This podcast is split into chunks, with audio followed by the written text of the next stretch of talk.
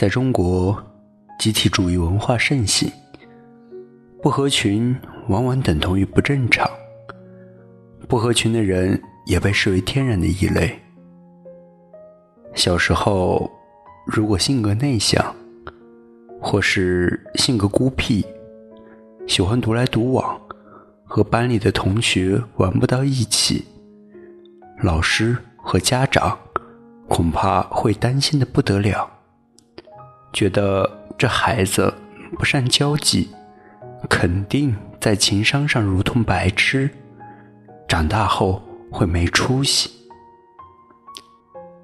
出来工作了，上班闷头做事，下了班立刻就闪人。工作两三年，和公司里几乎所有的同事都还只是点头之交，久而久之。成了一颗扎眼的钉子，不容于团队。要是恰巧自己的业绩还勉强过得去，难免被人贴上“目中无人”“牛逼哄哄”等标签，背后遭议论、遭吐槽，铁定少不了。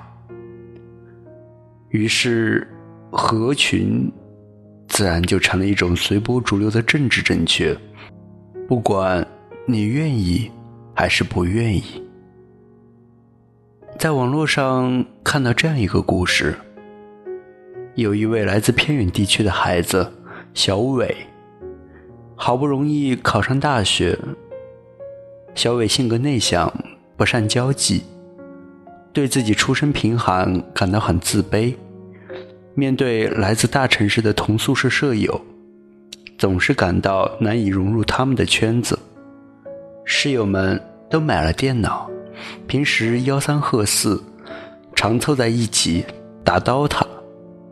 这些室友日常聊天的话题三句不离游戏。小伟甚至连买电脑的钱都没有，对游戏一窍不通，难以插上话。室友们都有几年的烟龄，在宿舍里不自觉就点上几根，吞云吐雾。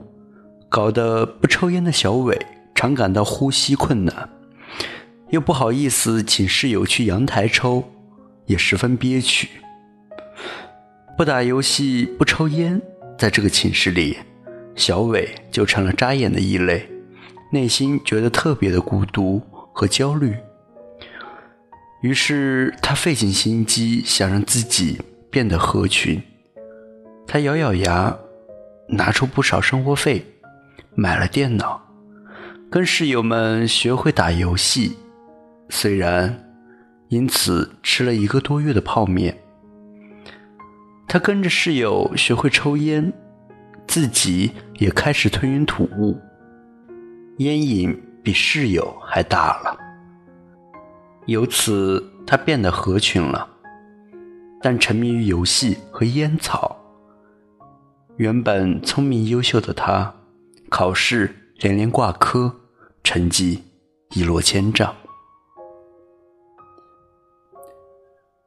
作家刘同曾说：“不合群是表面的孤独，合群了才是内心的孤独。”其实，被群体排斥、孤立，只是一种弱者才有的生存忧虑。弱者无法面对被群体排斥带来的风险。在远古的狩猎采集时代，我们的祖先面临着严酷的生存考验。大自然中，毒蛇猛兽横行，没有群体合作，个人单打独斗，容易死在剑齿虎的獠牙下，或者死于猛犸象的脚下。于是，越是弱者，越要拼命抱团合群。这是祖先们传下来的生存方式。心理学家沙赫特认为，合群能降低恐惧感。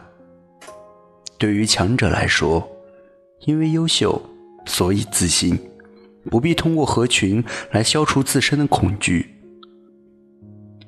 正如胡适所说。狮子老虎，永远是独来独往的，只有狐狸和狗才成群结队。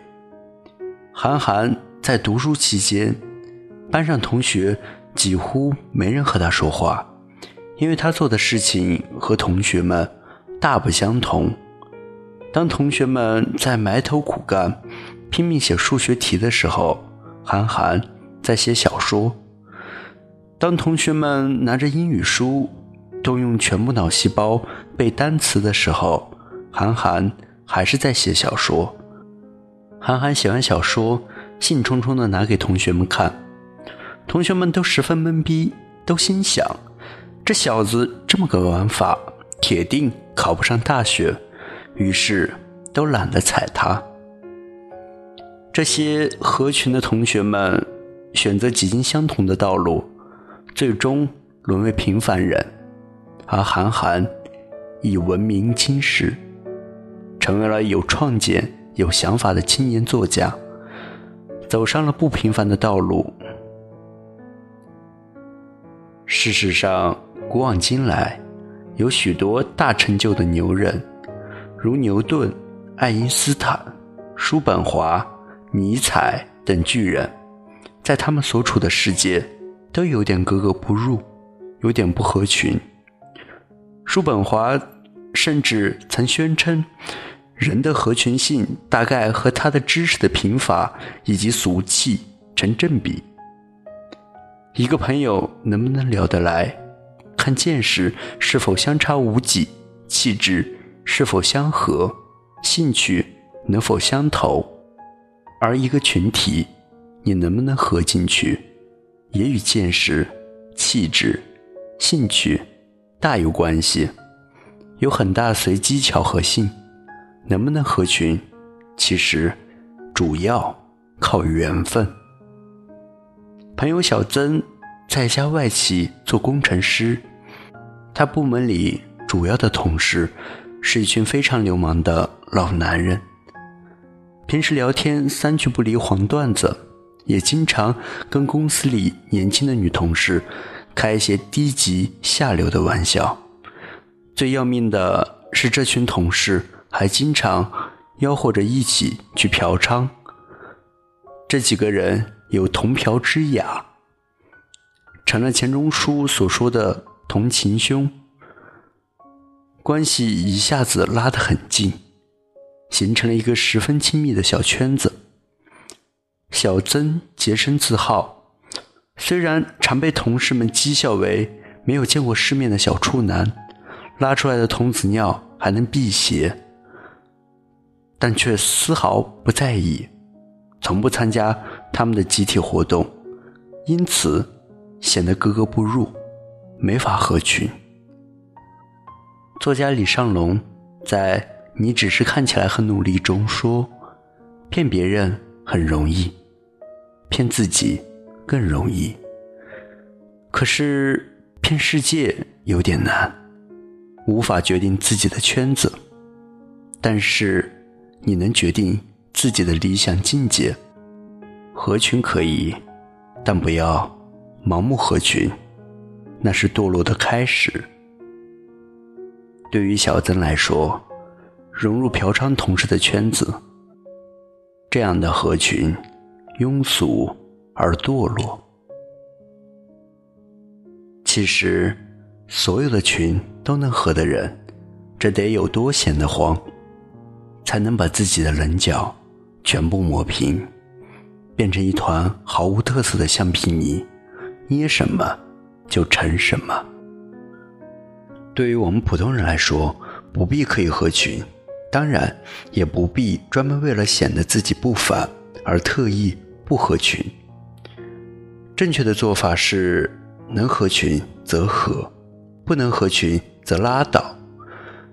既不能随波逐流，也不要自命不凡。重要的是，自己要活得舒坦而不纠结。人，要么孤独，要么庸俗。强扭的瓜不甜，强合群的你，也特别没品。